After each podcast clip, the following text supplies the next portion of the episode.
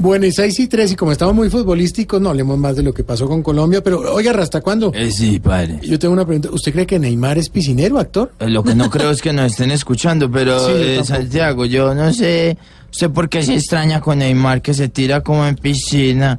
Si a mí me contaron que usted se ha ido a tirar a la piscina No, señor, también no, de, no de su confundan. apartamento. Ah, sí, señor. madre. A Neymar le han ¿Santiago usted ha servido- hecho eso? No, jamás.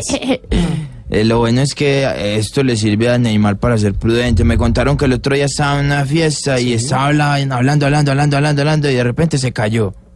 A ver, no ¿Sí tiene me nada que entiende? ver, hombre. no. Eh, Neymar es lo más parecido como a Nacho Vidal, el actor porno, padre. Sí, ¿por porque qué? trabaja más acostado que parado. Entonces voy a hacer una canción que dice así. A ver, hágalo. Que ataquen a Neymar, hoy realmente me duele. Porque aplican el refrán de al caído KL.